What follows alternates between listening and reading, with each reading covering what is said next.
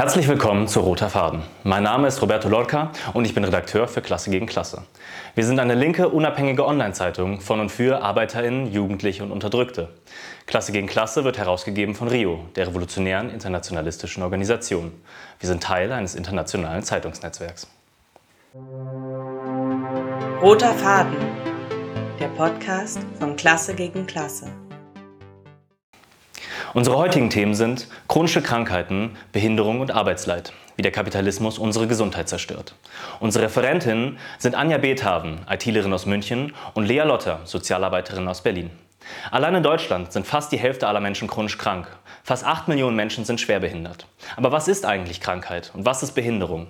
Und wie und warum unterdrückt der Kapitalismus Kranke und Behinderte? Jo, viele Leute da, das freut mich sehr. Ähm, wir wollen heute über Krankheiten, Behinderung und Arbeitsleid reden. Ähm, die, also ein bisschen geht es darum, heute die Diskussion auch anzufangen. Das heißt also, wir werden viele Sachen eher anschneiden und hoffen, dass dann in der Diskussion sich in irgendeine Richtung entwickelt, die uns gut weiterhelfen kann. Ähm, und es wird ein relativ dichter Workshop, wo wir viel, ähm, ja, wie gesagt, viel anreißen, viel erklären, viel zusammenfassen. Wenn es zu schnell wird, wenn zu komplizierte Sachen vorkommen, dann sagt Bescheid. Also ich habe zwar geschrieben, das ist ein bisschen voraussetzungsreich, aber das heißt nicht, ihr dürft keine Fragen stellen. Und wenn jetzt Leute hier sind, die halt nicht, was weiß ich, Lohnarbeit und Kapital gelesen haben oder so, gar kein Ding, stellt die Fragen. Also es gibt in dem Sinne keine dummen Fragen.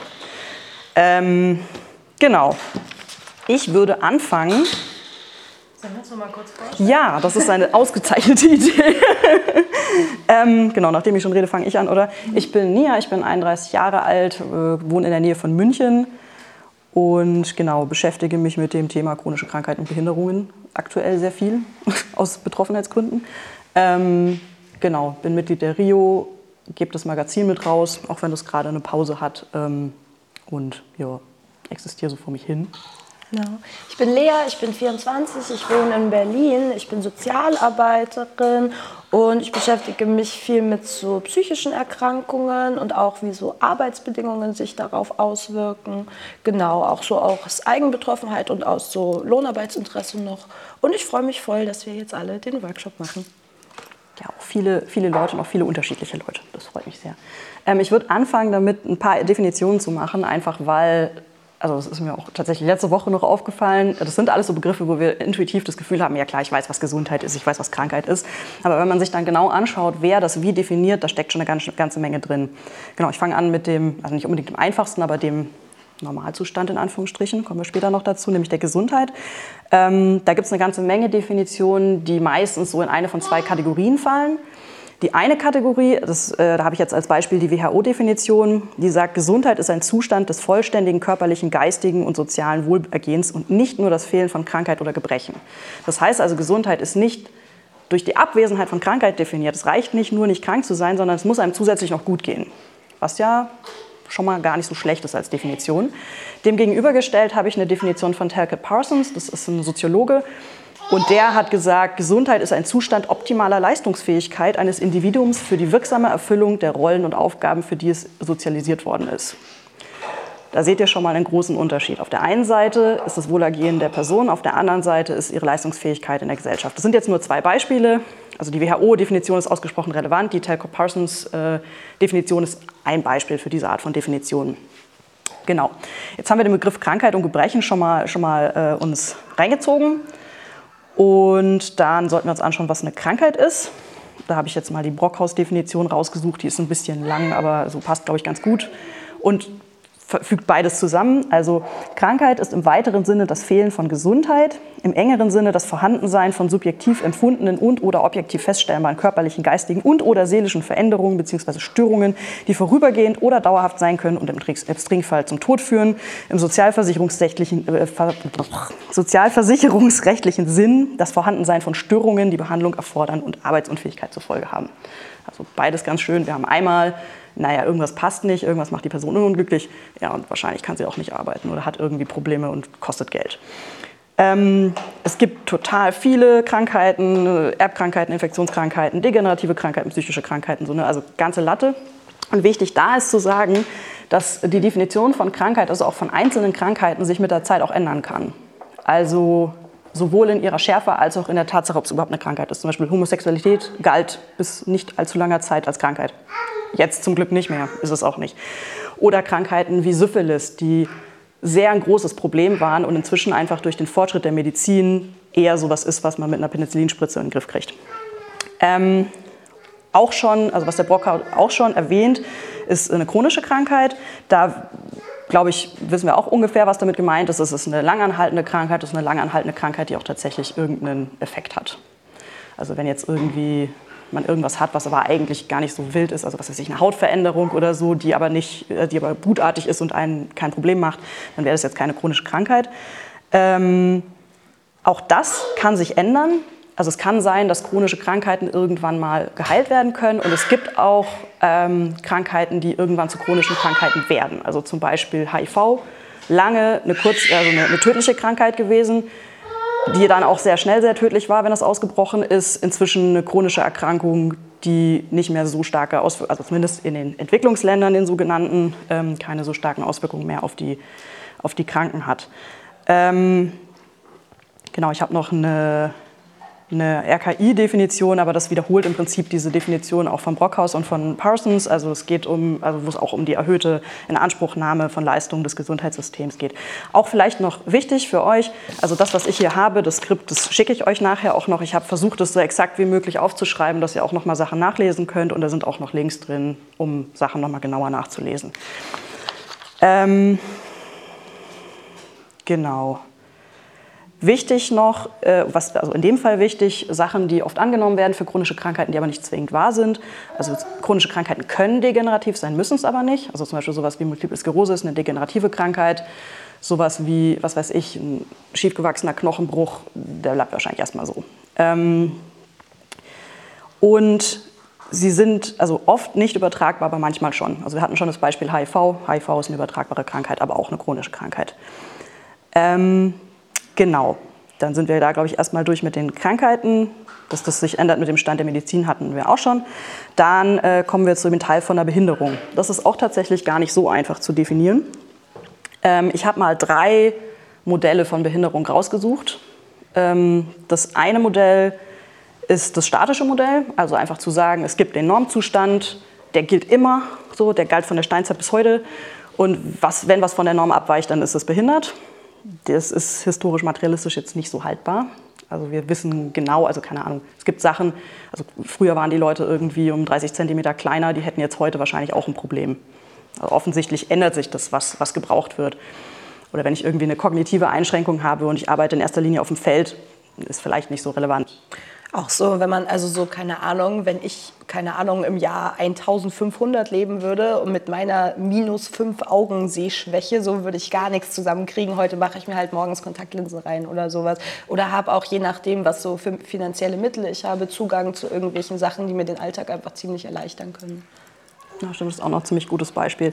Dem entgegengesetzt haben wir ein komplett relatives Modell, also eins, was sagt, also Krankheit in dem Sinne oder Behinderung in dem Sinne, das gibt es gar nicht. Das ist alles eine Kategorie, die auch konstruiert wird, um Menschen zu othern oder Menschen aus der Mehrheitsgesellschaft auszuschließen.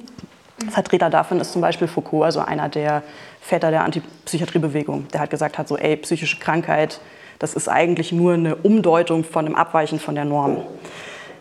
Auch historisch, materialistisch jetzt nicht so haltbar. Es gibt Dinge, die sind einfach so, wenn ich Zerebralparese habe, dann habe ich Zerebralparese. Da kann man nicht so viel umdeuten, leider.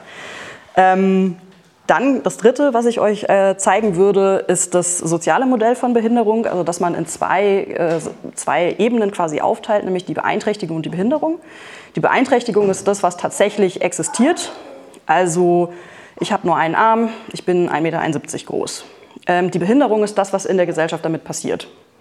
Also wenn die Gesellschaft so ist, dass man 1,90 Meter sein muss, um irgendwo dran zu kommen, oder dass man Türen immer nur mit zwei Händen öffnen kann, dann ist mein fehlender Arm nicht so das Problem, dann sind die Türen das, was mich behindert. Oder die Tatsache, dass ich die, die Norm einer Tür mit meinem einen Arm nicht öffnen kann.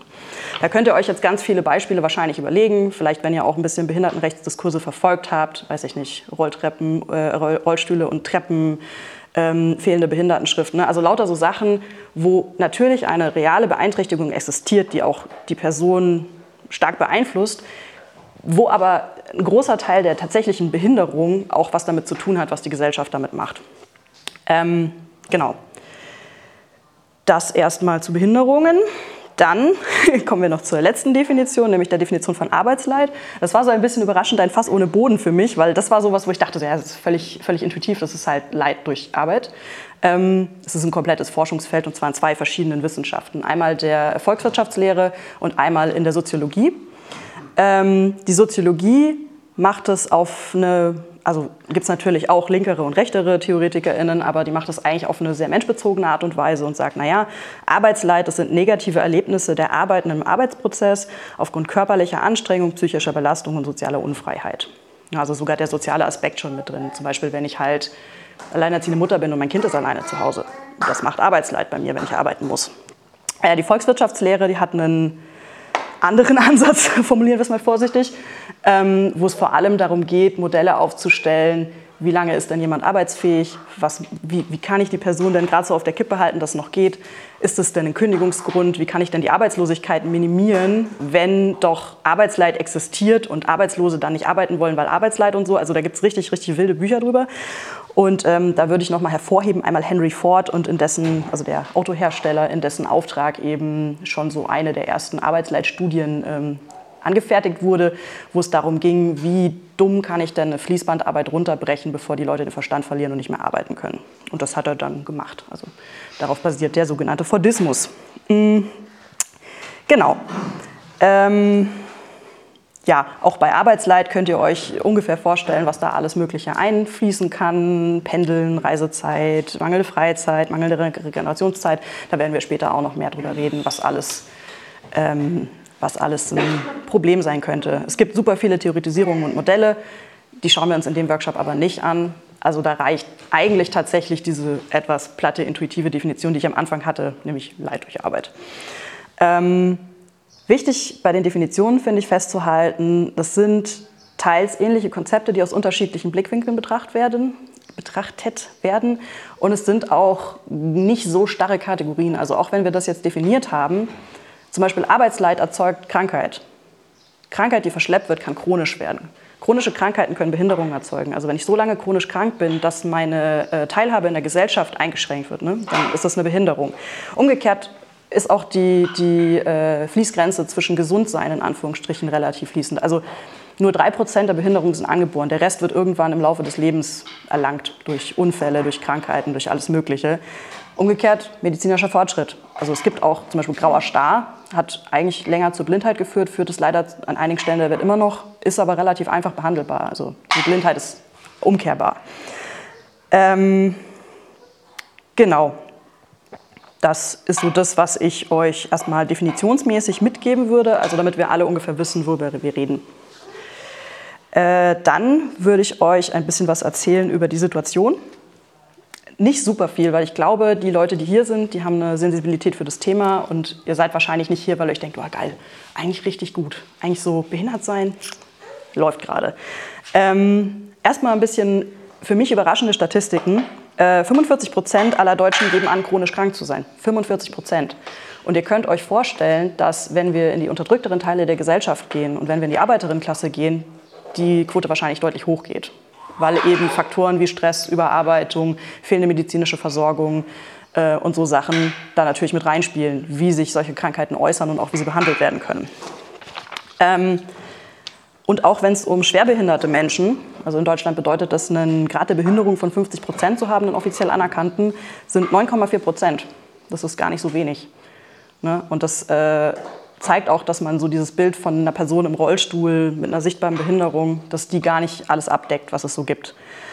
Ähm, die Zahlen sonst weltweit sind ähnlich und vor allem in abhängigen Ländern noch deutlich schlechter. Also da gibt es oft dann die Statistiken nicht so genau, aber wie gesagt, also grauer Star eigentlich behandelbar, führt oft zu Blindheit trotzdem in abhängigen Ländern. HIV eigentlich behandelbar, führt zum Tod in abhängigen Ländern oft immer noch.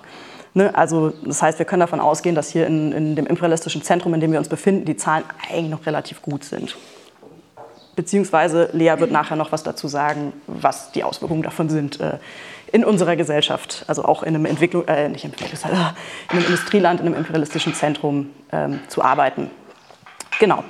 Dann sind wir uns, glaube ich, alle einig, dass die Versorgungslage relativ schlecht ist. Es gibt zu wenige Fachkräfte, die stehen groß unter Druck, die Bezahlung ist schlecht. Es gibt Profitdruck im Gesundheitssystem, der auch dazu führt, dass Behandlungen nicht im Sinne der Patienten äh, gewährleistet werden, sondern im Sinne des Profites.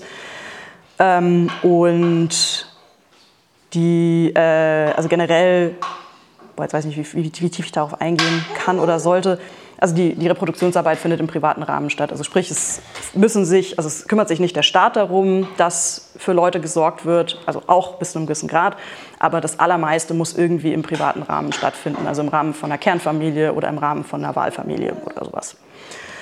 Ähm, außerdem sind Krankheiten ein Armutsfaktor, und zwar sowohl psychische Krankheiten als auch alle anderen Krankheiten. Da habe ich euch auch noch ein paar Statistiken rausgesucht, die ihr in dem Skript findet. Ähm, und ein anderes, äh, anderes Element, was insbesondere eben auf Behinderte zutrifft, äh, ist die Segregation. Also, dass äh, Behinderte eben oft schon in Förderschulen und in Behindertenwerkstätten aussortiert werden. Und das auch gesetzlich verankert ist. Also, ich habe auch noch mal, wie ist das Werkstättengesetz irgendwie angeguckt und so. Also, das ist relativ mies. Äh, eigentlich geht es darum, Leute zu unterstützen und einzugliedern, aber das sind Profitmaschinen. Dazu werden wir auch später noch mehr sagen.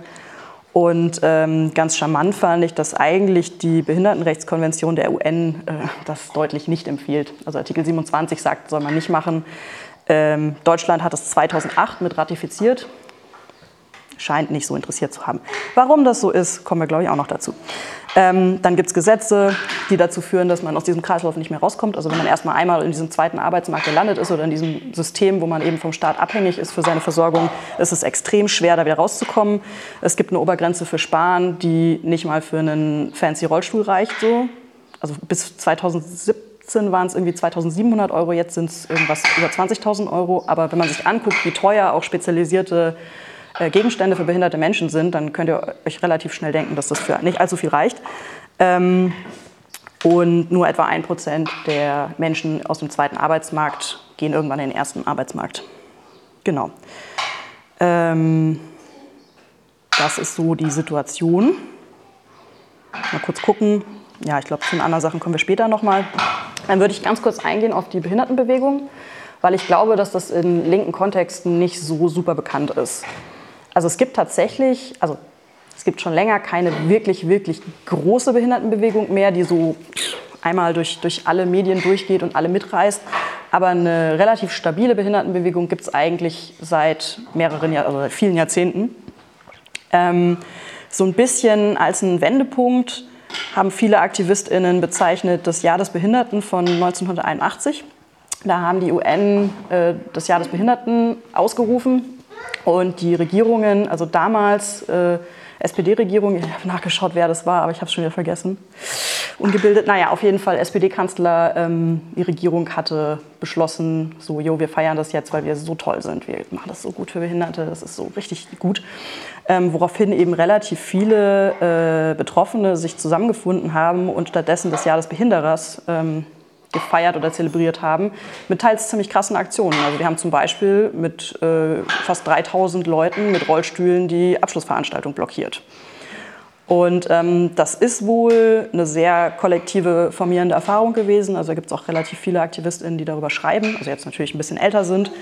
Und hat zum Beispiel auch äh, viele ForscherInnen der Disability Studies mit ähm, politisiert, um sich eben quasi auch aus einem wissenschaftlichen Aspekt mit diesem Thema auseinanderzusetzen. Ähm, genau. Ja, es also gab zum Beispiel auch noch ein sogenanntes Krüppeltribunal, wo sie quasi eine Menschenrechtsgerichtsverhandlung ähm, gemacht haben gegen ihre Unterdrücker. Ähm, genau, also was ich euch da mitgeben möchte, ist, es gibt Traditionen der Behindertenkämpfe, die sind aber relativ getrennt von den Traditionen der Linken.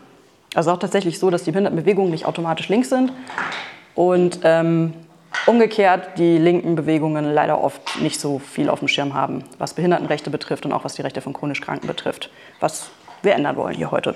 Also nicht, dass das nie versucht worden wäre, aber so systematisch geht mir das ein bisschen ab gerade. Ähm, womit wir auch äh, zu Antworten aus der Linken kommen, da muss ich gleich vorweg sagen, also es gibt super viele linke Gruppen und super viele linke Strömungen und ich habe jetzt echt nur zwei kleine Beispiele rausgesucht. Also das ist auch was, wo wir später noch darüber diskutieren können, wo ich mir auch nicht so ganz sicher war, was ist denn die Relevanz, also was, was trifft uns denn oder was betrifft euch denn an Antworten aus der Linken? Oder was hat denn vielleicht Erfolg, was hat denn keinen Erfolg und solche Sachen. Ähm, die eine Sache, äh, die ich rausgesucht hatte, war Self-Care Self und Existence is Resistance, was total naheliegend ist, wenn man vielleicht auch mehrfach unterdrückt ist, wenn man gerade so noch irgendwie klarkommt und man jeden Tag zum Spüren bekommt, okay, das System will, dass es dir einfach richtig scheiße geht. Und wenn man dann, wenn es einem dann nicht richtig scheiße geht, das ist schon mal ganz gut. Ähm, schwierig wird es, wenn man darüber nicht hinausgeht, weil man dann alleine ist mit seinem Leid und die, der einzige Ausweg, den man hat, ist, dass es mir nicht ganz so scheiße geht. Hm, schwierig. Ähm, dann eine andere Sache, die ich spannend fand, ist, es gibt gerade eine ganze Menge Diskussionen in der interventionistischen Linken. Und eine davon ist, wie wir denn umgehen, oder nicht wir, wir sind ja nicht die interventionistische Linke, aber wie geht, denn, wie geht, wie geht man denn um ähm, in einer linken Gruppe mit Belastungen, also zum Beispiel durch psychische Erkrankungen? Und ähm, genau, die haben so ein, so ein, Heft veröffentlicht, wo sie die Debatten ihres letzten äh, Plenums oder ihres letzten Kongresses äh, aufgeschrieben haben. Und bei denen gibt es quasi zwei Pole. Und ich betone es deswegen, weil ich diese zwei Pole in der Rio und in unserem Umfeld dann auch merke. Und der eine Pol ist zu sagen, äh, ja, so, ne, revolutionär sein ist immer ein bisschen Wahnsinn und wir gehen immer so ein bisschen an der Kante, äh, an der Kante des Untergangs entlang und wir müssen uns halt irgendwie selber ausbeuten. Und die andere ist der sogenannte nachhaltige Aktivismus, der dem entgegengesetzt wird und der sagt so, yo, gebt den Leuten den Raum, dass sie ihre Work-Life-Politics-Balance finden können und dass sie sie auch beibehalten können ist natürlich besser, als sich komplett äh, zu Schande zu arbeiten, aber führt dazu, dass man individualisiert wird. Es führt dazu, dass jemand, der betroffen ist von psychischen Erkrankungen, von chronischen Erkrankungen, von Behinderungen, damit alleine gelassen wird. Und naja, man hat halt nun mal vielleicht nicht immer ganz so viel Energie. Und die muss ich dann noch verwenden, um selber mich darum zu kümmern, dass meine Work-Life-Politics-Balance funktioniert. Hm, Finde ich ein bisschen schwierig. Ähm, genau. Und was wir eigentlich dem entgegensetzen wollen, und das würde ich dann auch vielleicht in der Diskussion nochmal so in den Raum stellen, ist ähm, ein, Revol also ein revolutionärer Umgang, klar, ein revolutionärer Umgang, damit haben wir es automatisch ein revolutionärer Umgang, aber auch ein politisch revolutionärer Umgang, der ähm, für mich zwei Sachen beinhalten muss, nämlich einmal Krankheit zu, repolit zu repolitisieren und als politisches Kampffeld zu betrachten. Dazu werden wir auch später nochmal kommen und zum anderen eben ähm, die Individualisierung zu durchbrechen mit was, was wir revolutionäre Gemeinschaft nennen. Wobei für mich da auch noch ein bisschen die Frage ist, so, wo genau ist denn der Punkt? Also wie viel unterstütze ich denn meine Genossin und ab wann ist es denn schwierig? Ab wann können wir das dann nicht mehr leisten als Gruppe? Ähm, genau. Also das, das zur Linken erstmal. Wie gesagt, auch nur ganz kurz angekratzt. Was ich euch eigentlich mitgeben möchte, ist, dass ich finde, dass so die, das politische Potenzial zu Krankheiten und Behinderungen in der Linken, also sowohl deutschsprachig als auch im Rest der Welt, nicht so ausgenutzt wird, wie gut wäre und wir eigentlich viel stärker eine politische Lösung einbringen müssen. Ähm, genau, dann einmal kurz durchatmen, weil jetzt geht es nämlich gleich zu dem, zu dem Theorieteil. Habt ihr bis dahin vielleicht irgendeine Frage, die euch so jetzt gerade daran hindert, mitzukommen? Genau, sonst, wie gesagt, gerne dazwischen grätschen. Äh, wir sind jetzt auch doch überraschend gut in der Zeit. Ich habe irgendwie, weil ne, es sind zwölf Seiten Zeug, aber ich habe auch im Prinzip jeden Satz, den ich sage, aufgeschrieben. Insofern geht es dann anscheinend doch. Und viel, viel Bullet Points, das hilft auch immer. Ähm, genau, also wenn es Fragen gibt, gerne dazwischen grätschen. Ähm, ja, genau jetzt, genau, jetzt kommen wir zu dem, zu dem marxistischen Teil, zu dem Teil, wo es darum geht zu verstehen, warum die Welt so ist, wie sie ist, mal wieder. Und ähm, ist immer gut anzufangen mit Geschichte. ich meine, wir sind historische Materialisten, also ganz gut, wenn wir uns die historischen Situationen anschauen und uns anschauen, äh, was sich denn eigentlich geändert hat. Und wir machen ja immer gerne mit Vorkapitalismus, mit Kapitalismus. Ähm, vom Kapitalismus ist ganz spannend und gar nicht so einfach zu erkennen, was da eigentlich passiert ist. Also es gibt das Klischee, dass es super behindertenfeindlich war. Es gibt so total viele Legenden mit irgendwie Spartanern, die ihre Kinder von Felsen gestürzt haben und irgendwelche älteren Leute, die auf Eisschollen ins Meer getrieben wurden und so Zeug. Ähm, de facto nachgewiesen ist davon gar nicht so viel. Also zum Beispiel diese Klippe bei Sparta, da liegen eine Menge Knochen, keiner davon ist ein Kinderknochen. Also man hat das mal analysiert, das stimmt wahrscheinlich so in der Form einfach gar nicht. Oder auch äh, Platon hat empfohlen, seine behinderten Kinder zu töten und ist auf relativ viel Gegenwehr von seinen Mit äh, gestoßen. Also das war wahrscheinlich einfach edgy, das sozusagen. Ähm, ein paar Sachen gibt es schon, die bestätigt sind. Also zum Beispiel im Kodex Hammurabi ähm, ist Epilepsie erwähnt als ein Problem. Und also es gibt auch reale Berichte zum Beispiel von, von Eltern, die Mut, also wahrscheinlich autistische Kinder getötet haben, weil sie dachten, es wären Wechselbälger und so Sachen. Also es war kein Love and Sunshine alles, aber es gab keine gesellschaftlich verankerte systematische Unterdrückung, von der ich weiß, sondern eher so in individuellen Situationen. Und klar, in Notzeiten sind Menschen getötet worden, alte Leute, schwache Leute, kranke Leute. Ähm, und es wird auch immer wieder Gesellschaftsstrukturen gegeben haben, wo das irgendwie ein Problem war, aber es war nicht so verankert und schon gar nicht auf einer weltweiten Ebene. Ähm, und eine andere Sache ist halt auch, dass zum Beispiel in so einem Dorfverband ist es viel einfacher, individuell für jemanden einen Platz zu finden, als jetzt, kommen wir gleich noch dazu, in einer, in einer kapitalistischen Produktion. Ähm, kurz überlegen. Ja, das habe ich alles erzählt. Ah ja, genau. Eine, eine ganz schöne Sache oder ganz schöne, ganz interessante Sache, wofür es tatsächlich Nachweise gibt, ist für Unterstützung von Behinderten und Kranken. Also es gibt historische Prothesen, es gibt den Bericht, also die ältesten Sanatorien waren, es, scheiße, ich habe extra nachgefragt, wie man es ausspricht und jetzt weiß ich es nicht mehr. Asklepios, äh, Asklepios Tempel, also der Gott der Medizin, der Gott der Heilkunst. Da gibt es einige Tempel, wo ein Sanatorium angeschlossen wurde, wo man auch tatsächlich explizit Menschen mit psychischen Erkrankungen behandelt hat. Was ganz, ganz spannend ist, finde ich. Mit viel Schlaf und einem guten Bad. Da steht dann drin, erst nimmt man richtig schönes warmes Bad und dann schläft man richtig, richtig lange und wartet dann darauf, dass man im Schlaf so ein bisschen geheilt wird. Aber man kann sich auf jeden Fall ausruhen. Ja, und auch so, also die, die Bücher, die darüber geschrieben werden, das ist tatsächlich gar nicht so un uncozy, also so mit viel Spazierengehen, viel Logikrätsel, damit das Gehirn beschäftigt ist und sich anderweitig beschäftigen kann als mit psychischen Problemen und so.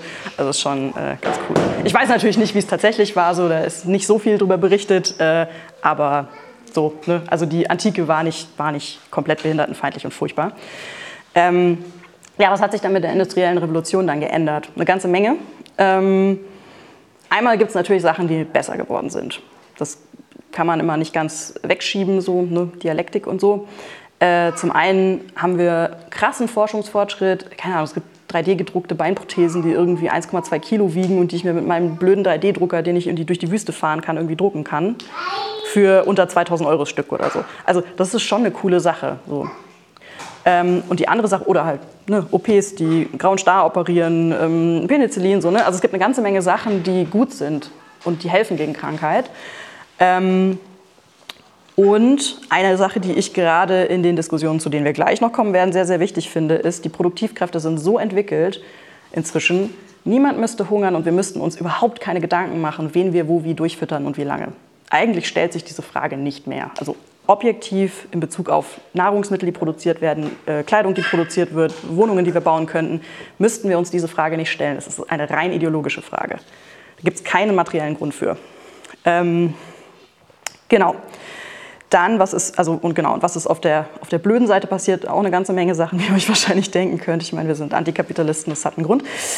Ähm, dörfliche Gemeinschaften und Großfamilien haben sich aufgelöst. Das heißt, dieser Ort, den man gefunden hat in einer Großfamilie, wo man dann vielleicht einfach am Feuer saß und die Socken gestopft hat oder was auch immer, auf die Kinder aufgepasst hat, was auch immer gut gepasst hat, den gab es in der Form nicht mehr. Die Leute sind reihenweise in die Städte gezogen und sind dort in Kontakt gekommen mit einem, mit einem genormten Produktionsprozess, also einer Fabrik, wo jede Maschine gleich aussieht. Und wenn ich nicht in der Lage bin, mit meinem Körper diese Maschine zu bedienen, dann kriege ich diesen Job nicht. Ne, also wenn, ja, mir fällt gerade auf, ich weiß nicht genau, nicht genau, wie man Webstühle benutzt, aber wenn ich mit, für meinen Webstuhl zwei Füße brauche und ich habe nur einen, dann kriege ich diesen Job nicht. Und das hat eine ganze Menge Leute aussortiert. Dazu kommt unglaublich viele Arbeitsunfälle, die gerade in der frühen Industrialisierung passiert sind, die natürlich noch mehr Leute behindert machen, weil vielleicht habe ich das Bein nicht, weil das im Webstuhl hängen geblieben ist. Ähm, genau, also das ist wichtig. Und was ich, äh, äh genau, und damit kommt auch zusammen, dass eben so, also Armenhäuser gab es auch schon im Mittelalter, auch in erster Linie in Städten, aber so diese großen Irrenhäuser, in Anführungsstrichen, wo man Leute abgeparkt hat, das ist auch zeitlich mit der äh, läuft das mit der Industrialisierung zusammen. Und an der Stelle, also das, da können wir leider heute nicht so super stark drauf eingehen, das mache ich dann irgendwie nochmal an anderer Stelle, aber wir haben vorhin geredet über nicht gesicherte Behindertenfeindlichkeit und Morde. Ähm, ja, was ist denn der früheste Zeitpunkt, zu dem systematisch gesellschaftlich äh, Behinderte ermordet wurden? Ja, richtig, Nazi-Deutschland. Also tatsächlich das früheste, was ich gefunden habe. Ähm, die Ideen kommen auf ungefähr in den 1860ern. Gibt es einige Leute, die äh, Vordenker sind und eben 1920 wird dieses Werk die Freigabe der Vernichtung und lebensunwerten Lebens ähm, veröffentlicht, wo auf eine sehr, sehr harsche, sehr krasse Art gesagt wird, diese Menschen sind keine Menschen, sie zu töten ist eine Gnade. Ne? Davor gab es auch diesen Begriff der Euthanasie in der Form nicht. Also Euthanasie hat im alten Griechenland bedeutet, jemand stirbt einen angenehmen Tod. Also im Sinne von, ich bin schnell tot, statt ich sieche dahin. Oder wenn ich im Krieg sterbe, dann ist der Pfeil zumindest in meinem Kopf gelandet und nicht in meinem Bauch oder so. Das war damit gemeint. Ähm, genau, also das finde ich, also das sollten wir jetzt mitgenommen haben. Also ja, Love and Sunshine war es wahrscheinlich nie, aber so richtig krass und so richtig gefährlich und so richtig menschenverachtend ist es mit dem Kapitalismus geworden. Dann würde ich ein paar Worte sagen zu Ableismus. Also es ist jetzt schon mitgeschwungen, es ist offensichtlich eine Unterdrückungsform. Es gibt äh, Gesetze gegen Menschen mit Behinderungen, gegen Menschen mit chronischen Krankheiten. Äh, wir haben schon über Behindertenwerkstätten geredet. Und auch so fehlender Zugang zu gesellschaftlicher Teilhabe ist ein Ding. Also wir sehen Behinderte nicht in Führungspositionen. Wir sehen, also nicht, dass das jetzt irgendwie die Lösung wäre, ah, ich habe den Teil zur, zur Führungsposition bei der Behindertenbewegung vergessen. Naja, egal. Ähm, und insgesamt also ist es relativ klar, dass, das, dass es da irgendwie ein Problem gibt. Was jetzt hier aber ähm, den Ableismus von anderen Unterdrückungsformen unterscheidet, ist, dass er so eine pseudorationale Komponente hat. Also zu sagen, eine schwarze Person arbeitet schlechter als eine weiße Person, das ist einfach Bullshit. Das hat einfach keine, kein, kein Grund. Also klar, man kann das Bildungssystem so machen, dass die Leute dann benachteiligt sind, aber das liegt dann ja nicht in der schwarzen Person, sondern im Bildungssystem. Ähm, oder irgendwie zu sagen, Frauen arbeiten schlechter als Männer, äh, äh, schwierig. Also, also in dem Sinne so zur Rechtfertigung, okay, und deswegen kriegt die Person weniger Lohn, okay, und deswegen, äh, keine Ahnung, kriegst du einfach weniger Geld für die gleiche Stelle und sowas. Und bei behinderten und kranken Menschen gibt es eine materielle Grundlage, die man nicht wegdiskutieren kann. Also es gibt auch diesen, also hatten wir ja auch kurz darüber geredet, diesen Diskurs von wegen ausschließlich behindert werden. Das ist tatsächlich selbst innerhalb der Behindertenbewegung so ein Ding. Also wenn du halt irgendwie Zerebralparese hast und total Schwierigkeiten hast zu sprechen, dich zweimal im Jahr operieren musst, damit deine Gliedmaßen sich nicht noch mehr verformen und so, es ist relativ schwer zu sagen, du bist nicht behindert, die Gesellschaft behindert dich. Also das existiert, da ist irgendwie schon ein Unterschied. Da wird auch Lea, glaube ich, später noch mal mehr drauf eingehen, wenn es um Arbeitsausfälle geht und so Sachen. Ähm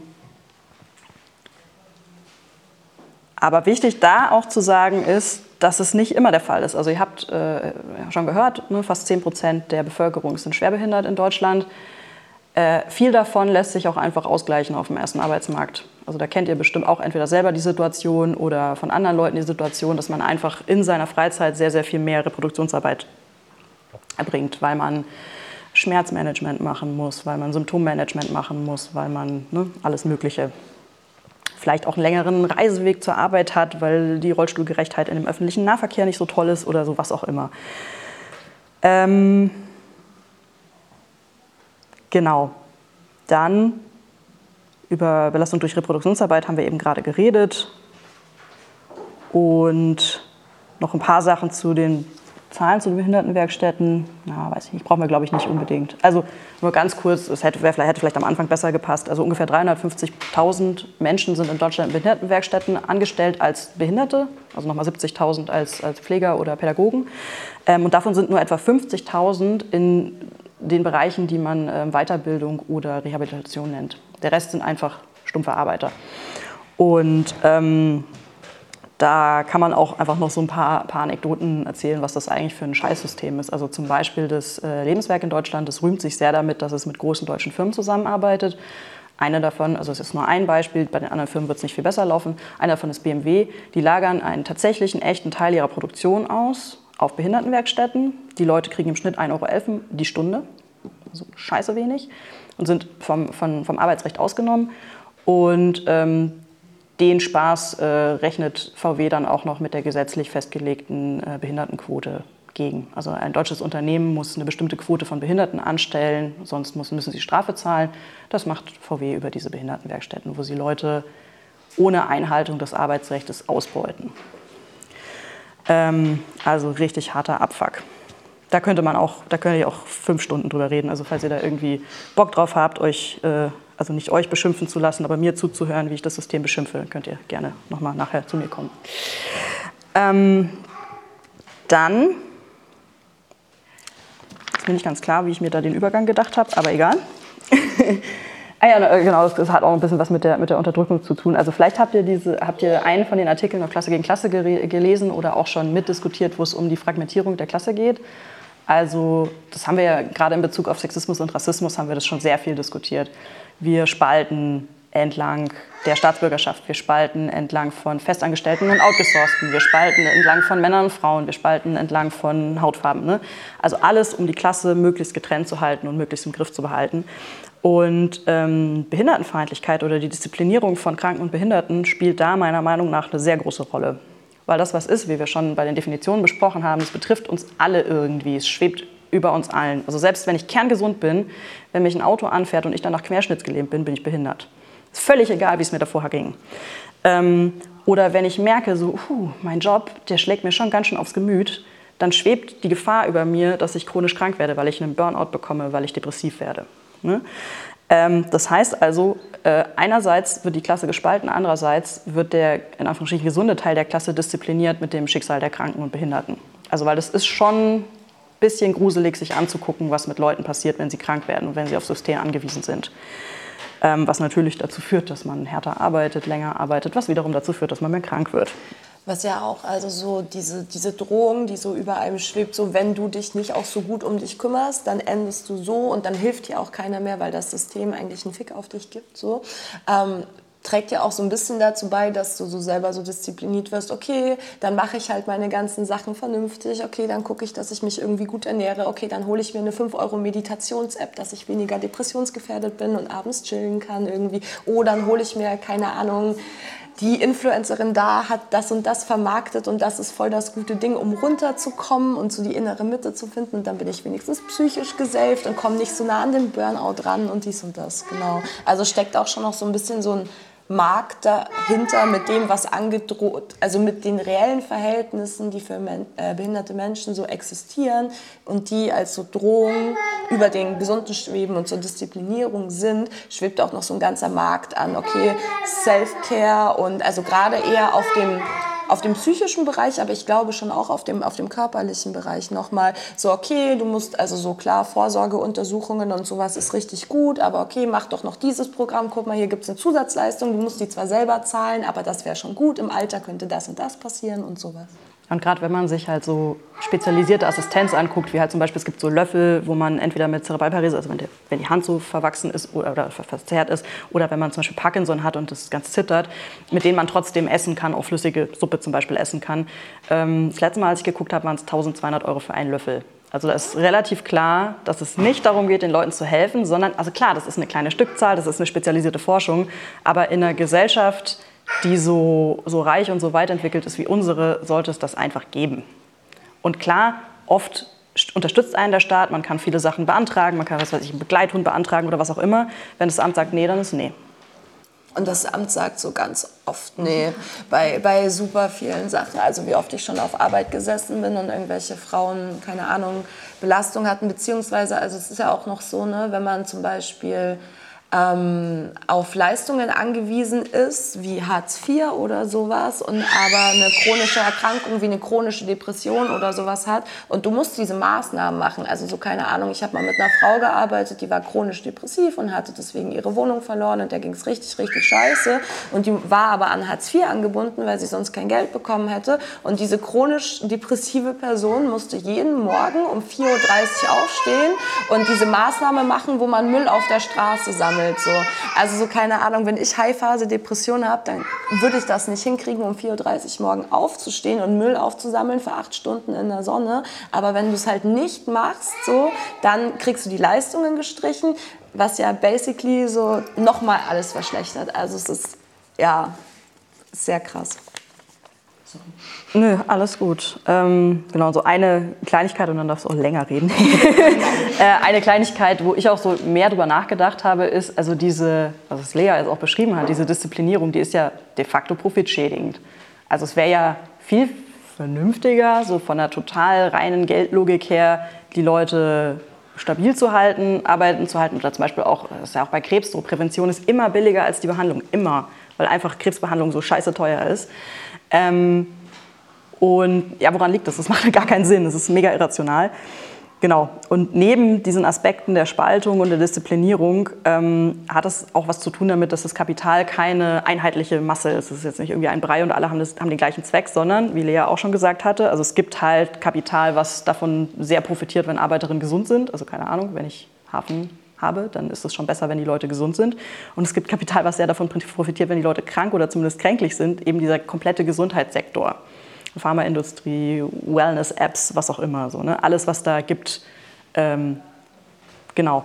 Und natürlich auch wichtiger Punkt, äh, mit einem privatisierten Gesundheitssystem ist das auch ein ganzer Sektor. Dieses ganze Gesundheitssystem braucht natürlich Leute, die krank sind, die da äh, behandelt werden können. Genau, das ist eigentlich eine schöne Überleitung. Ne? ja. Ähm, genau.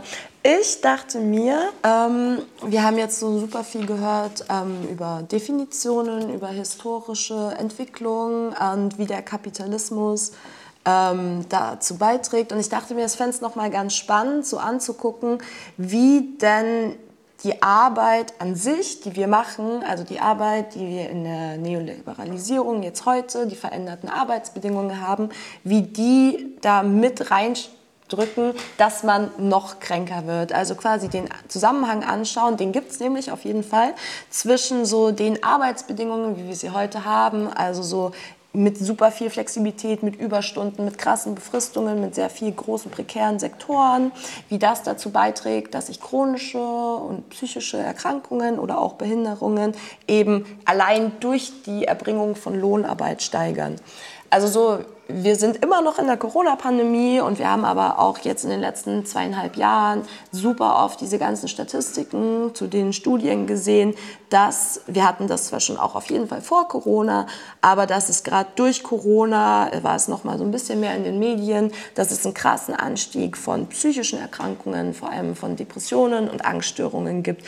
Depressionen sind ja auch die psychische Erkrankung mit, die sehr sehr leicht chronisch werden kann. Das heißt so, du kannst kannst dich, wenn du so, man teilt das auf so Episoden und ähm, du kannst entweder vielleicht auch nur mal eine Episode haben. Ich glaube tatsächlich 10% der Deutschen erkranken in ihrem Leben mal an einer schweren Episode. Schwere Episode bedeutet ziemlich so ungefähr, du kannst fast gar nichts mehr und wenn es einen Klinikplatz für dich gäbe, hättest du eigentlich Anspruch darauf. Den gibt es meistens nicht. Also meistens sind es äh, viele Wartelisten auch teilweise.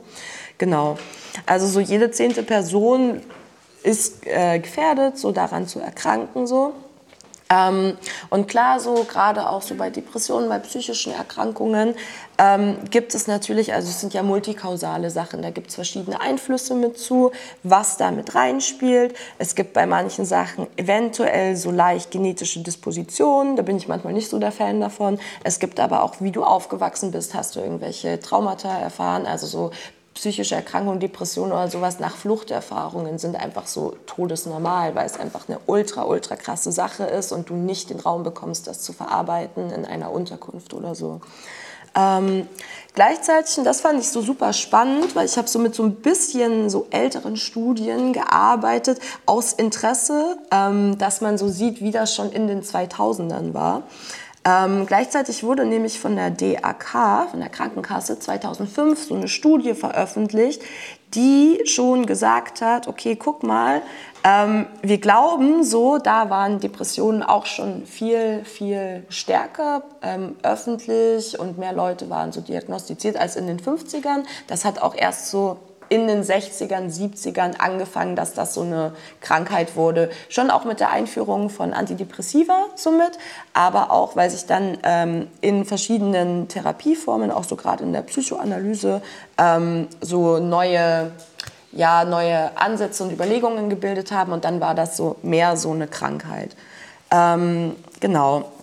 Das heißt aber, dass auch schon so 2005, Anfang der 2000er gesagt wurde, hey, wir sehen jetzt schon auf dem Arbeitsmarkt eine steigende Belastung und wir sehen auch einen gleichzeitigen Wegfall sozialer Strukturen, mit denen so diese Mehrbelastung aufgefangen werden könnte. Also es gibt mehr so Personen, die irgendwie alleine mitleben, das was Nia ja auch erzählt hat. Ne? Also keine Ahnung, viele Leute wohnen einfach ganz alleine in ihren 30 Quadratmeter Wohnungen im Mehrfamilien, also nee, nicht Mehrfamilienhaus, im Mehrpersonenwohnungshaus, so, genau.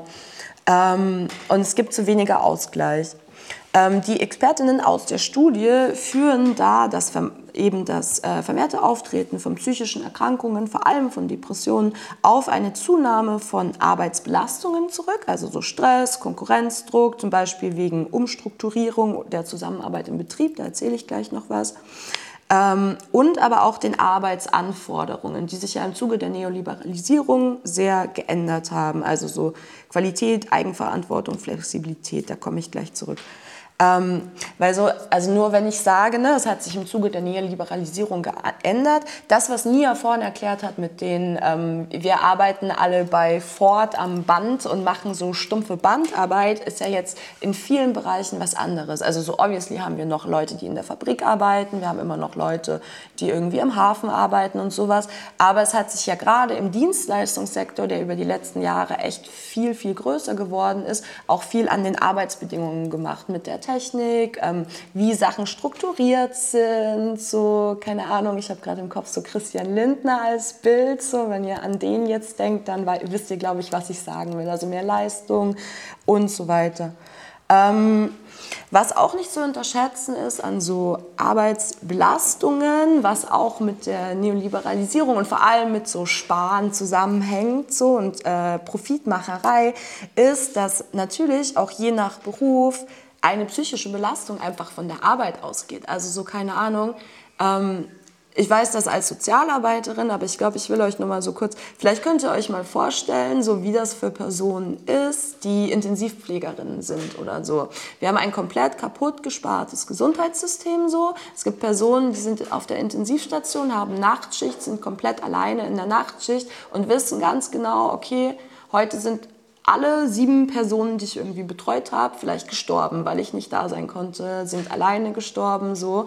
Und das macht ja auch was mit einem. Also so, auch wenn wir uns denken, dass die Menschen, ähm, die im Gesundheitssystem oder gerade im Krankenhaus gearbeitet haben, während Corona ja teilweise so diese Arbeitsquarantäne hatten, das heißt nur arbeiten waren, alle waren unterbesetzt, es musste immer Überstunden geschoben werden, ich darf nur arbeiten, dann muss ich nach Hause, ich merke so schlimme Sachen auf Arbeit, Arbeit und ich habe so keinen Raum, das irgendwie abzugeben oder das irgendwie so wegzulassen, äh, abzulegen so ein bisschen. Und es ist kein Raum da, das aufzufangen ähm, wo ja so eine Arbeitsbelastung einfach schon durch mehr Personal ein bisschen verringert werden könnte. Also ne, wenn wir nicht so ein profitorientiertes Gesundheitssystem hätten, das ähm, nicht so ein Pflegenotstand wäre, dann gibt es natürlich trotzdem immer noch krass belastende Situationen, aber man kann sich danach vielleicht eine Pause nehmen. Es ist nicht so, dass man selber weiß, okay, keine Ahnung, ich bin verantwortlich hier für 20 Personen alleine und ich kann einfach nicht alleine für 20 Personen verantwortlich sein. Und ähm, im Unterschied zu früher, das haben wir ja besprochen, wo so Arbeitsleid oder Arbeitskrankheiten oft so Unfälle einfach waren, also keine Ahnung, wenn wir an 1800 irgendwas denken, wie da Fabrikarbeit lief, so ist böse. Auf jeden Fall, da ist einiges so passiert und klar gibt es heute auch noch. Also ne, es passieren immer noch Unfälle in Chemiefabriken, es kann was im Stahlwerk oder sonst irgendwas so passieren. Aber gerade so, was wir sehen, ist, dass es auch so ein krasses Arbeitsleid, ähm, schon auch physisch, also so Deutschland ist so rückenkrank, obviously. Alle sitzen den ganzen Tag im Büro. So, ich weiß nicht, ob ihr es auch schon merkt. Ich bin 24, meiner ist auch schon nicht so mehr so geil. Aber so vor allem im Dienstleistungssektor auf der, auf der psychischen Ebene. Ähm, weil wenn wir uns nämlich anschauen, wie der Arbeitsalltag von vielen Menschen heute aussieht im Vergleich zu früher, hat sich ja einiges geändert. Und zum Beispiel in dieser DRK-Studie werden so von den Expertinnen dann so negative Arbeitsbelastungen, die sich verstärkt haben, aufgelistet.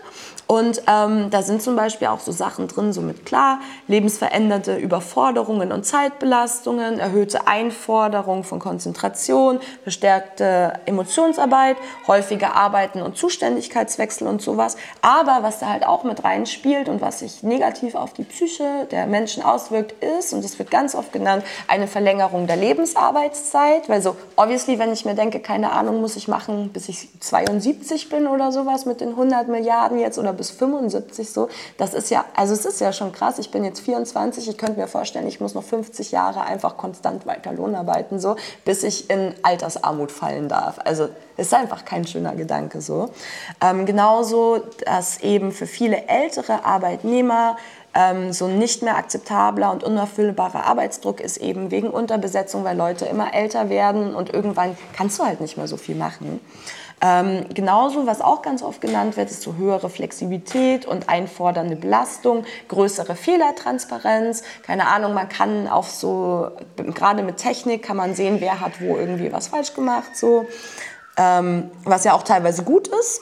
Aber ja, genau, man muss schnell reagieren, ähm, du musst so interkulturelle, virtuelle Teams bilden, dann hast du irgendwie, keine Ahnung, wenn du so ein globalisiertes Unternehmen bist, so mein Faddy ist bei Audi, mein Faddy muss halt teilweise dann irgendwie Zoom-Sitzungen mit Leuten in den USA noch machen, aber zu deren Zeiten, das heißt, der sitzt dann irgendwie um 11 Uhr abends nochmal zu Hause und muss dann nochmal zoomen irgendwie, da hast du auch keinen geregelten Tagesablauf mehr, genau.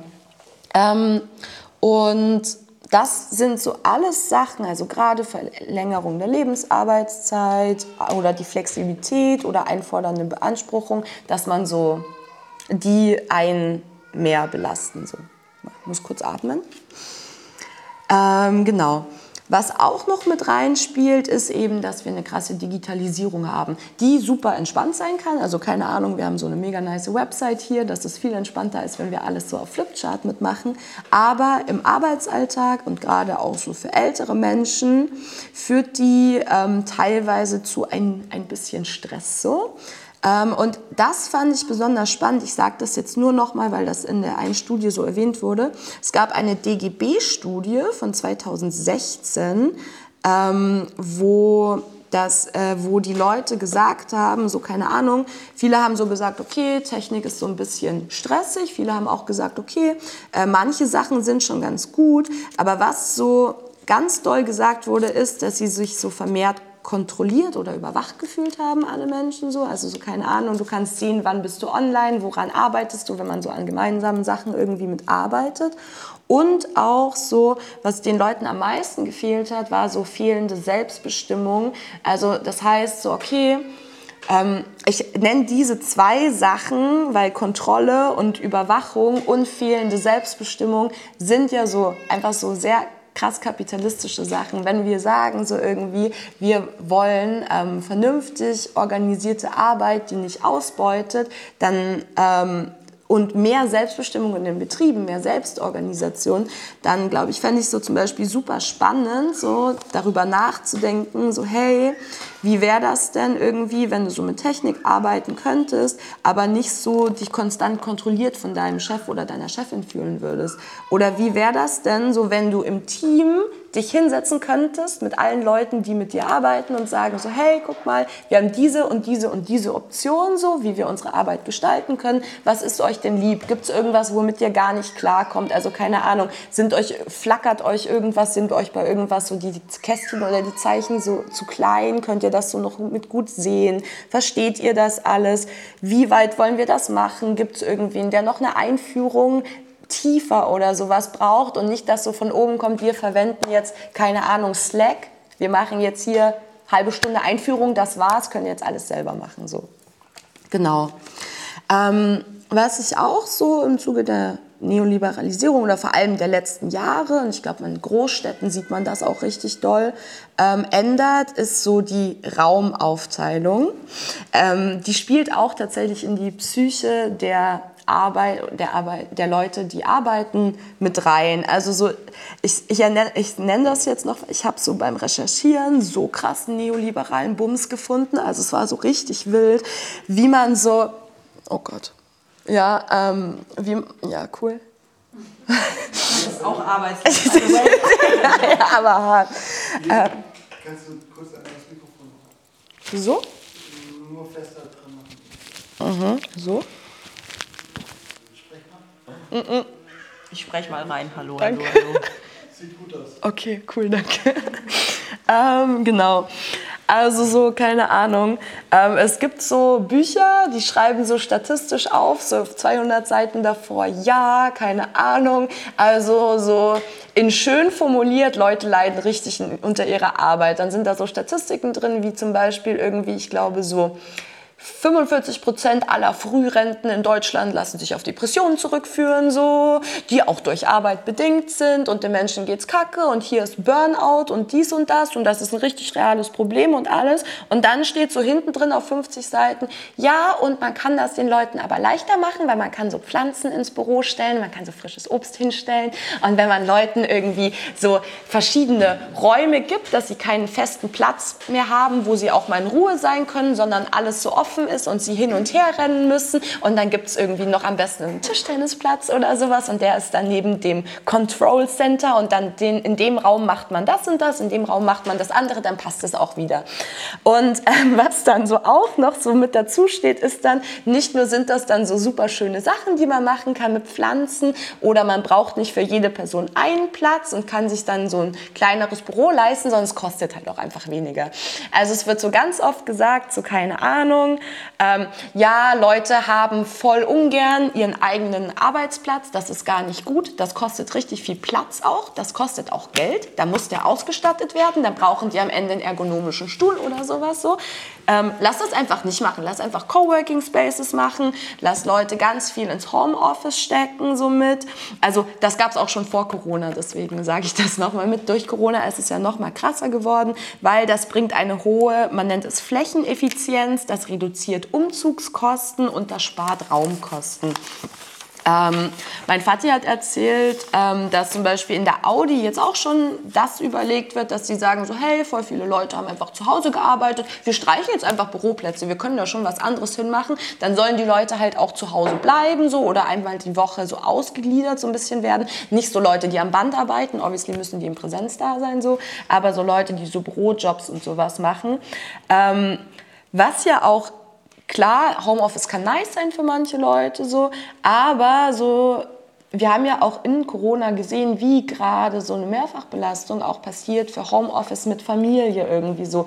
Auch so, kann ich mir das aussuchen, ob ich nach Hause gehen will oder ist das so Pflicht? Also keine Ahnung, wenn ich sage, mir tut das gut, weil ich zum Beispiel psychischen Stress habe, also mir fällt es zum Beispiel super schwer, wenn ich so harte depressive Phase habe, irgendwie so random so kleine Aufgaben zu machen oder zu gucken, an welchem Platz hocke ich mich denn, sondern ich hätte gern irgendwie so einen geregelteren Ablauf irgendwie so, dass ich aus dem Bett komme, dass ich wohin gehe und woanders bin und den Scheiß nicht mit nach Hause nehme so irgendwie. Und ich glaube, da geht es einigen Leuten auch so. Ich muss mich nicht um Familie und Kinder kümmern, das spielt ja bei vielen auch noch mit rein.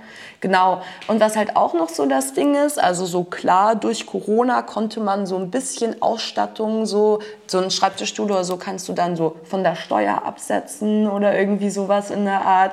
Aber keine Ahnung, manche Betriebe geben dir auch so irgendwie coole Sachen mit nach Hause, also so ein Arbeitslaptop oder irgendwie sowas, aber viele halt auch nicht. Und keine Ahnung, wenn ich weiß, ich habe einen beschissenen Rücken, meine, mein äh, Unternehmen zahlt mir das nicht, ich muss die ganze Zeit Homeoffice machen und ich habe aber kein Geld oder kann das doch nicht absetzen, weil ich Deutsch nicht so als Erstsprache habe oder meine Steuer nicht mache, wie soll ich dann irgendwie einen guten Schreibtischstuhl haben oder sowas? Also weil es einfach auch richtig doll kostet, wenn es so für die Gesundheit gut sein soll. Genau. Ähm, so, das fand ich so ein bisschen krass. Also, das sind so alles Sachen, die ich jetzt erwähnt habe, die so die veränderten Arbeitsbedingungen widerspiegeln sollen und wie das schon auch auf die psychische Belastung, also auf das Arbeitsleid auch, auch die physische mit reinwirkt.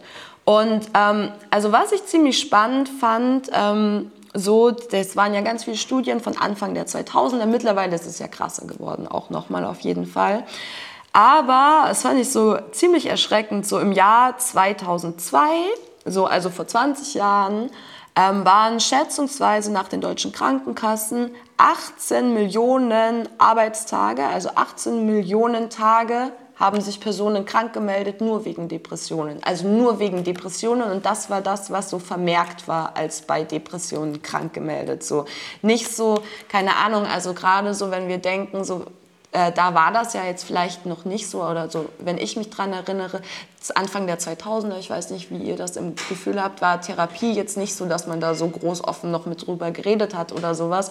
Keine Ahnung, psychische Erkrankungen wirken sich ja auch psychosomatisch aus. Also keine Ahnung, bin ich zu Hause heute, weil ich irgendwie so voll Bauchweh habe und so Kopfweh und mich irgendwie so schwummrig und leer fühle und sag, ähm, sagt meinem Arzt irgendwie, oh, ich glaube, ich habe Magen-Darm. Oder erkenne ich, weil ich das weiß und weil ich irgendwie Leute aus dem Gesundheitswesen habe, die mir das richtig so diagnostizieren irgendwie, erkenne ich, dass ich eine Depression habe und habe nicht andauernd nur Magenbeschwerden oder sowas. Genau. Ähm, und das Letzte, was auch eben ähm, noch mit reinspielt zum Arbeitsleid, ist ähm, ganz krass und das hat sich auch in den letzten Jahren eben wegen, so einer, wegen dem Ausbau des Niedriglohnsektors so krass verstärkt, sind das natürlich ja auch Ängste bezüglich Jobverlust, zunehmender Prekarisierung und so weiter richtig, richtig krass auf die Psyche schlagen, ähm, weil klar, Angst vor Arbeitslosigkeit und Angst vor finanziellen Problemen trotz 40-Stunden-Woche, so, weil ich kann meine Familie nicht ernähren mit dem Geld, ist einfach so ein konstanter Stress.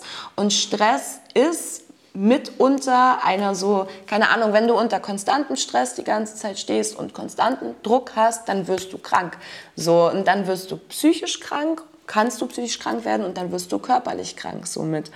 Ähm, und wenn ich aber in einem Job beschäftigt bin, wo ich 40 Stunden die Woche arbeite und ich liege jede Nacht im Bett und denke mir, fuck man, nächste Woche ist Einschulung, ich kann meinen Kindern nicht irgendwie die Stifte oder sowas irgendwie kaufen, was mache ich denn?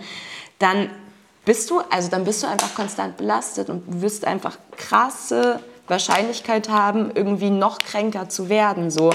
Ähm, was ja auch so ein bisschen der Kreislauf ist, ne? weil eigentlich bräuchtest du ja dann eine Pause und du bräuchtest Hilfe und du bräuchtest vor allem so finanziellen Support so. Aber weil wenn du so gestresst von Arbeitsverhältnissen und finanziellen Problemen bist, kannst du es ja nicht gönnen. Also so keine Ahnung. Du kannst ja dann nicht irgendwie sagen, so ja, ich mache jetzt keine Überstunden mehr, weil ich brauche halt das Geld. Oder du kannst nicht einfach sagen, ja, ich merke, ich bin jetzt depressiv, ich gehe jetzt auf Teilzeit runter, damit ich schaffe, in der Woche irgendwie einen Therapietermin zu machen. So. Also das geht ja nicht. Dann verschlimmern sich ja die Sachen, die sich psychisch belasten, wie finanzielle ähm, Unsicherheiten und sowas verschlimmern sich ja noch mehr. Also es ist ja auch an die materielle Lage der Menschen gekoppelt. Genau. Was wir eben auch noch haben, so jetzt zurzeit öfter, ähm, so keine Ahnung, dass Leute so projektmäßig beschäftigt sind, dass Leute auf Honorarbasis beschäftigt sind, also so ziemlich prekär. Und wenn ich halt zum Beispiel auf Honorarbasis beschäftigt bin, ich bin so doppelte Honorarkraft gewesen diesen Sommer und habe so in Jugendclubs gearbeitet. Ich hatte jetzt zwei Wochen Corona, hatte dann einmal Bauch Bauchschmerzen noch irgendwie, dass ich so gekotzt habe. Und einmal ist es irgendwie so halb ausgefallen, weil irgendwas nicht ging. Ich kriege halt kein Geld, wenn ich nicht arbeite. So. Also so, und das gibt es halt gerade im sozialen Bereich auch, aber das gibt es auch in vielen, vielen anderen Bereichen. So irgendwie, dass du so todes auf Projekt gebunden bist oder dass du halt einfach an von Überleistung bezahlt wirst und nicht so deine Festanstellung so quasi. Ähm, was ja auch heißt, wenn ich die Sachen nicht mache, dann fehlt mir einfach alles Geld. So, dann habe ich gar nichts mehr. Ähm, ja. Und ähm, ich fand das so, so krass verdeutlichend, ähm, nochmal, um eben auch so ein bisschen zu entlarven, was äh, die Ampelregierung und vor allem die FDP ganz, ganz, ganz krass im Wahlkampf genutzt hat. Und zwar ähm, beim Krankenhausstreik letztes Jahr in Berlin, da hat eine Person an der Bühne gesagt, ähm, die war bei einer der outgesourcten Töchterfirmen in der Reinigung im Krankenhaus und sie hat so für die gleiche Arbeit einfach 800 Euro weniger halt oder im, in der Mensa, ich weiß es nicht mehr, hat so 800 Euro weniger als ihre festangestellten Kolleginnen bekommen. Und dann hat sie erzählt, ey, guck mal, ich habe die ganze Zeit nur Stress und ich arbeite trotzdem teilweise am Wochenende irgendwie noch so einen Minijob, dass ich so meine Familie irgendwie durchbringen kann. Und ähm, ich weiß nicht, ob ihr das so mitgekriegt habt. Also wer mich noch nicht so kennt, ich hate ganz doll über neoliberale Feministinnen, Influencerinnen. Und ähm, es gab so eine Influencerin, so die heißt Jana zur Löwen. Die hat, ja, da kommt schon. Die hat ähm, als der Koalitionsvertrag raus war, ein Video auf Instagram gepostet, wo sie so in die Kamera geweint hat und gemeint, sie ist so glücklich und weil sie hat extra die FDP gewählt, weil die FDP nämlich vorhat, was gegen psychische Erkrankungen zu tun. Und die FDP hat damit Wahlwerbung gemacht. Wir haben in Berlin mal auch auf dem Krankenhausstreik eine Person getroffen, die gesagt hat, sie wählt auf Bundesebene Linke und aber auf Landesebene Berlin, äh, FDP, weil die gesagt haben, sie wollen Therapieplätze ausbauen und so weiter. Und das ist so, ich fand das so, also so bei der Diana fand ich es dumm, bei der Person ähm, fand ich es irgendwie so auch irgendwie spannend, aber auch nicht richtig, weil das Ding ist ja, Klar, uns fehlen die Therapieplätze und klar, uns fehlen aber auch so Fachkliniken, uns fehlen auch ähm, einfach generell fehlt uns äh, Gesundheitsversorgung so und das ist alles runtergespart und viel zu wenig besetzt und so weiter. Aber ähm, Therapie kann ja nicht alles lösen, eben genau aus den Sachen, die wir vorher besprochen haben. Also ne, wenn ich irgendwie Todesstress auf Arbeit habe, wenn ich scheiß Arbeitsbedingungen habe, wenn ich dann scheiß finanzielle Lage habe und einfach nur gestresst bin, was soll denn meine Therapeutin machen? Also so soll die dann mit dem Finger stippen und sagen, ja okay, ich gebe Ihnen jetzt die Hälfte von Jeff Bezos Geld ab, so dann können Sie sich darauf konzentrieren, Ihre Depression loszuwerden und wir können wirklich vernünftig damit arbeiten. Oder keine Ahnung, wenn Jugendliche aufwachsen und mitkriegen, so, dass der Klimawandel so richtig, richtig krass am Laufen ist, so ähm, wie viele Morde es an den Außengrenzen von Europa oder sowas gibt, das macht ja auch was mit einem. Und wenn das die dann irgendwie fertig macht, weil sie, keine Ahnung, überfordert sind, weil sie merken, so was im Kapitalismus alles falsch läuft, was soll denn die Therapeutin dann machen? Also soll sie sagen, so, ups, ja, okay, dann lassen wir Klimawandel jetzt, dann ist es vorbei damit oder ja, keine Ahnung, dann gibt es jetzt einfach keine Grenzen mehr. Also ich finde Therapie super wichtig und das kann voll die gute und wichtige Stütze sein. Und ich finde es absolut wichtig, dass da ein zugänglichen Ausbau von Therapieplätzen gibt, aber es ist halt dann trotzdem nur so mit Symptombekämpfung und das, ich wollte auch noch ein bisschen FDP bashen auf jeden Fall, aber so das ist so ein Ding, was ich so was ich euch so ein bisschen mitgeben wollte aus dem Teil. Also so die Sachen, die wir täglich erleben auf Arbeit, die unsere materielle Lage betreffen und sowas, das sind schon Sachen, die uns einfach krank machen, mehr. Und ähm, die Lösung davon kann nicht sein, dass wir nur einfach mehr Therapieplätze ausbauen, wo auch die Frage ist, ne, wie zugänglich ist das, wenn ich 40 Stunden arbeite, wenn ich Schichtarbeit mache und sowas, sondern wir brauchen etwas anderes. Und jetzt machen wir weiter. Genau, ich würde auch eine, eine kleine Ergänzung zu deinem Teil mhm. machen. Also von den Statistiken, die Lea erwähnt hat, das geht bis in extrem hochbezahlte Bereiche der Klasse hoch. Also auch so, keine Ahnung, ich bin IT-Beraterin, so, das ist jetzt nicht der allerschlecht bezahlteste Job. Wir haben eine krasse Arbeitsbelastung. Also, und viel von dem, was Lea sagt, ähm, trifft da auch zu. Das heißt, also ja, die prekären Sektoren sind super wichtig, aber das ist tatsächlich was, was einfach die komplette Klasse verbindet. Ähm, genau, ich will noch eine kleine Theorieklammer machen, beziehungsweise ist es eher weiterführend, da können wir leider nicht mehr drauf eingehen. Also das, was Lea jetzt beschrieben hat, diese, diese starke Neoliberalisierung, kompliziertes Wort, ähm, das fällt auch zusammen mit einem Konzept, was wir bürgerliche Restauration nennen. Also sprich, die, die Ordnung nach dem Zweiten Weltkrieg ist zusammengebrochen mit dem Zusammenbruch der Sowjetunion. Und dadurch haben sich einige Sachen verschoben. Und durch dieses nicht mehr real existierende, sagen wir mal, Gegenbeispiel, ähm, ist ein Raum frei geworden, um einfach diese ganzen Privatisierungen durchzuziehen. Das ist in anderen Ländern teilweise noch ein bisschen anders gelaufen. So keine Ahnung, in Chile haben sie bis zum Trinkwasser irgendwie alles privatisiert, was ging. Und bei uns ist halt eben vor allem ähm, so Infrastruktur und, und Krankenhäuser, die privatisiert worden sind. Genau, also wenn ihr da nochmal weiter nachlesen oder diskutieren wollt, das ist eins der äh, zentralen Analysekonzepte der FT-Tradition. Genau, so, jetzt haben wir ganz viele schlimme Sachen gehört. Und jetzt wollen wir was tun, denke ich, hoffe ich. Ähm, erstmal, äh, also genau, das sind so ein paar Punkte. Also ich werde erstmal so ein bisschen programmatisch reden. Was für ein Programm denke ich denn, was wir brauchen? Und dann werde ich versuchen, einen möglichst konkreten politischen Vorschlag zu machen. Ähm, ja, also programmatisch gibt es eine ganze Menge Vorschläge, die auch gut sind. Also es gibt auch viele Vorschläge, die von Betroffenen selber kommen, die auch gut sind. Die werde ich jetzt nicht alle aufzählen. Ich werde nur ein paar Beispiele machen und ihr könnt euch wahrscheinlich noch sehr viel selber dazu denken. Ähm, wir wollen offen, offenere Strukturen, gemein, äh, offenere Strukturen gemeinsamen Lebens, offenere Strukturen des Arbeitens, einfach die es möglich machen, irgendwie besser zu managen, ähm, wie, man, wie man da irgendwie klarkommt. Wir wollen, das hatte Lea auch schon gesagt, eine Therapie in der Arbeitszeit, dass man sich dafür freinehmen muss, mh, hm, auch eher uncool. Ähm, es ist wichtig, dass äh, Themen so erforscht werden, wie sie gebraucht werden. Da haben wir zum Beispiel auch einen ganz guten Artikel zu Long Covid und Chronic Fatigueness Syndrome auf der Seite, ähm, was auch zwei sehr unerforschte Krankheiten sind.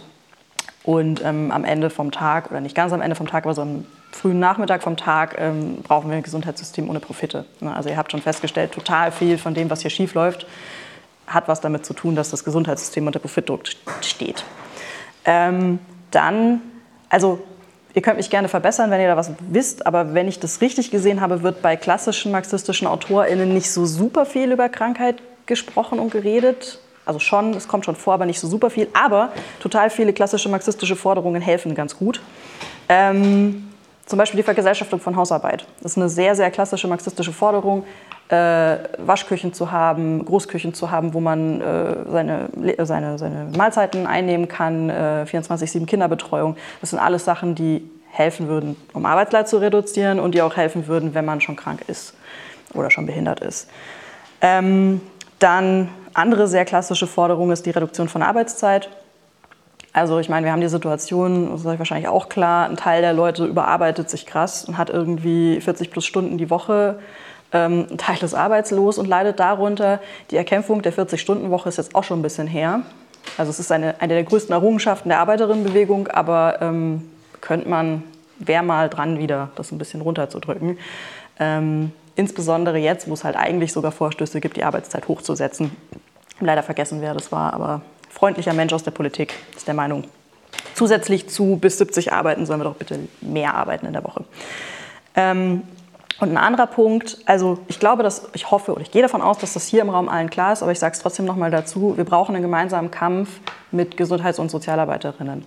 Also ich meine, allein hier die vorletzte Reihe sind fast ausschließlich Menschen aus dem Gesundheits-, Sozial- und Erziehungswesen, die nicht hier sind, um, äh, weiß ich nicht, also auf jeden Fall sind sie hier, um mit uns zu kämpfen. So.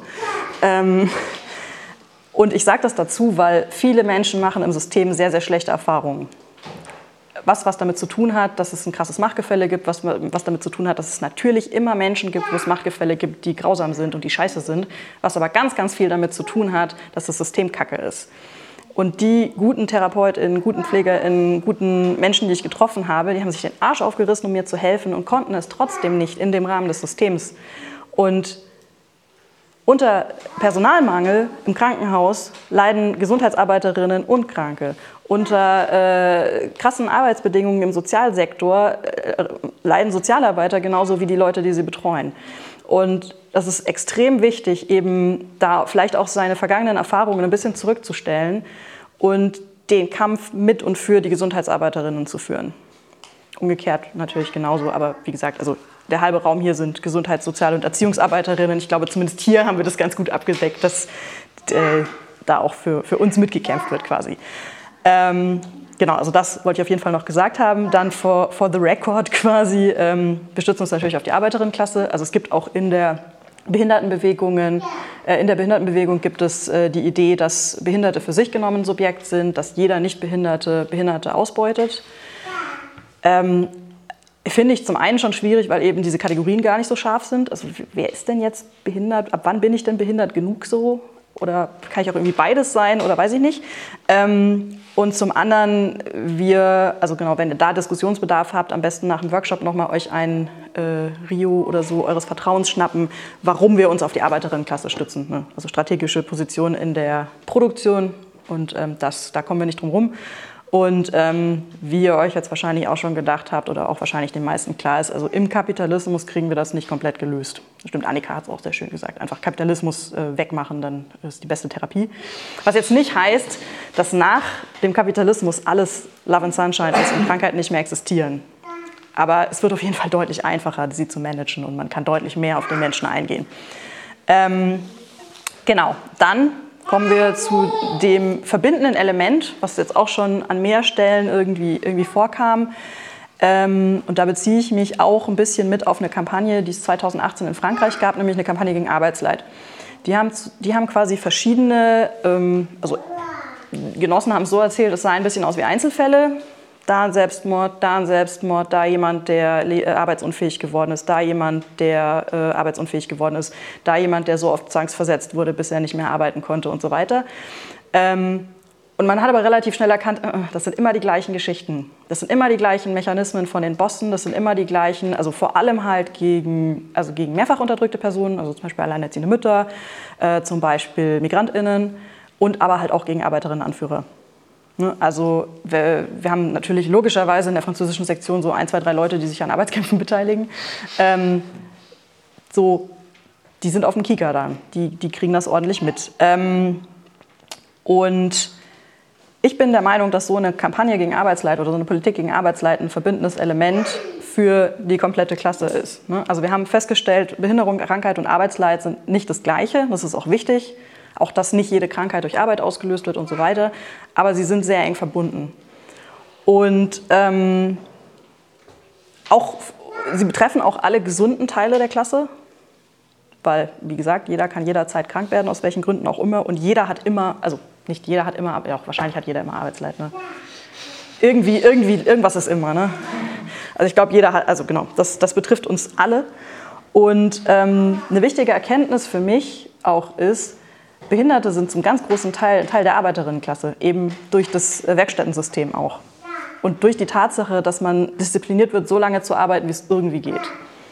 Ähm, so, genau, das heißt, wir haben Behinderte, wir haben Gesunde, wir haben Kranke, die in irgendwelchen Teilen des Systems arbeiten und für andere Leute Mehrwert äh, arbeiten. Und ähm, diese ganzen, dieses Programm, was ich eben erklärt habe, oder diese Forderungen, die wir aufstellen können, die müssen ja von einem großen Teil oder von, von vielen Menschen getragen werden. Also wie gesagt, es gibt schon lange eine stabile Behindertenbewegung, die, aber leider nie so, so viel Raum bekommen hat, wie gut gewesen wäre, was meiner Meinung nach ein bisschen den Grund hat, dass es halt auch Berührungsängste gibt. Also wie gesagt, es gibt einen Teil der Behindertenbewegung, die, die sagt, mit Nichtbehinderten arbeiten wir nicht zusammen. Müssen wir aber. Wir müssen mit allen Teilen der Klasse zusammenarbeiten, die diese Forderungen aufgreifen müssen. Und ähm, ich finde es wichtig zu sagen, ich als, als, als kranke und behinderte Person bin jemand, der sich sehr, sehr gut auskennt mit einem Thema, was die ganze Klasse betrifft. Ich kann eine Autorität sein dazu. Ich kann eine Vorreiterin sein dafür. Und das gibt mir die Möglichkeit, aus dieser Individualisierung auszubrechen. Ne? Also es ist natürlich ein Makel so. Wenn ich es mir aussuchen könnte, wäre ich gesund. Aber kann ich mir nicht aussuchen. Und jetzt nehme ich das, was ich habe und benutze es und sorge dafür, dass wir Politik machen können und dass wir möglichst viele Leute erreichen können auf dieser Ebene. Genau.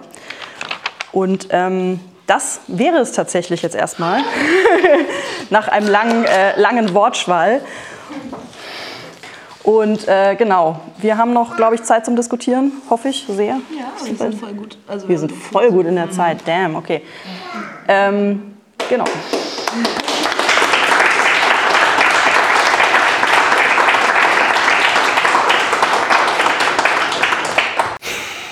Das war's mit dem roten Faden. Falls ihr Fragen, Kommentare oder Anmerkungen habt, schreibt uns gerne eine Nachricht.